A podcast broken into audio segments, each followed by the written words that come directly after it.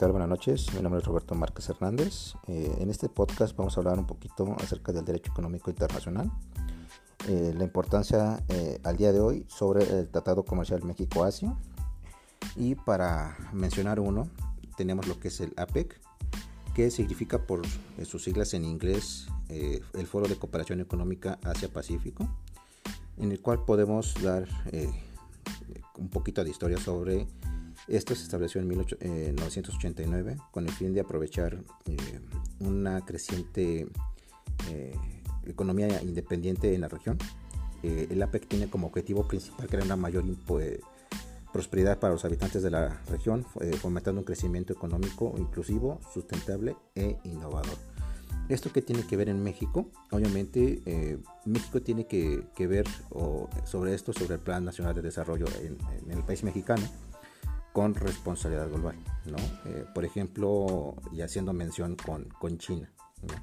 México tiene un gran reto con su relación para que, para que esta, eh, a través de una cooperación mutua y de diálogo, eh, nos permita crear nuevos horizontes de intercambio para tener, obviamente, este acercamiento con, con el mercado de, de, aquel país. Sin en cambio, con, con Asia, la, la, de la región que estamos haciendo mención está este, limitada eh, con relación con otros países de la, de la región. Esto que, a qué conlleva a que ofrece oportunidades comerciales para tener una mayor potencia en comercio con Asia y atraer eh, turismo al, al país. Eh, ¿Cuál es la, la, relación o esto a, qué nos permite tener en México una mayor diferencia o variación en una oferta mexicana. Eh, por ejemplo, eh, todo lo que se pueda generar en México, eh, que el impacto sea muy, muy, muy, positivo. ¿En qué aspecto? Siempre y cuando mm, mayormente o el mayor porcentaje sea mexicano. nacional no, es distinto. Esto en lo nacional tenemos empresas globales asentadas en el, territorio mexicano que a su vez, este, pero no los digo, que están asentadas en México, pero los propietarios no son mexicanos.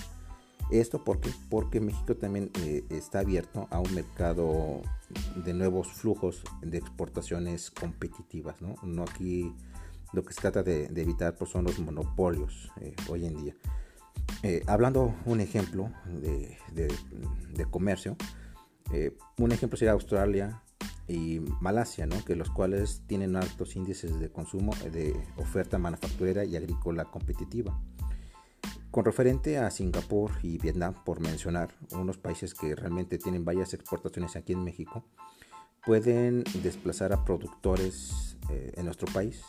Obviamente cuando sabemos que las importaciones a México son el resultado que ha provocado un déficit comercial hoy, hoy en día, ¿no? Obviamente esto con la salida de divisas.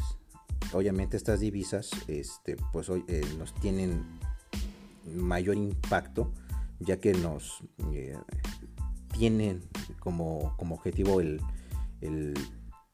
eh, los, los, de cuenta corriente, que es la que más contribuye al déficit de una cuenta, una cuenta corriente. ¿no? Entonces es un ejemplo relacionado con, con el comercio con el Tratado de, Asia-México y lo que podemos ver hoy en día, ¿no? la relación que tienen entre estos dos países. Y por supuesto, eh, estos acuerdos son sumamente importantes, ya que de no existir eh, tendríamos un, una desventaja y no un equilibrio competitivo en relación a, mercado. Entonces, eh, considero que es importante tener estos tratados y seguirlos manteniendo al día de hoy, obviamente con mejoras a priori de, ambos países que, intervienen en ellos. Esto será todo por, por mi parte. Buenas noches y estamos en comunicación. Que pasen una excelente noche. Hasta luego.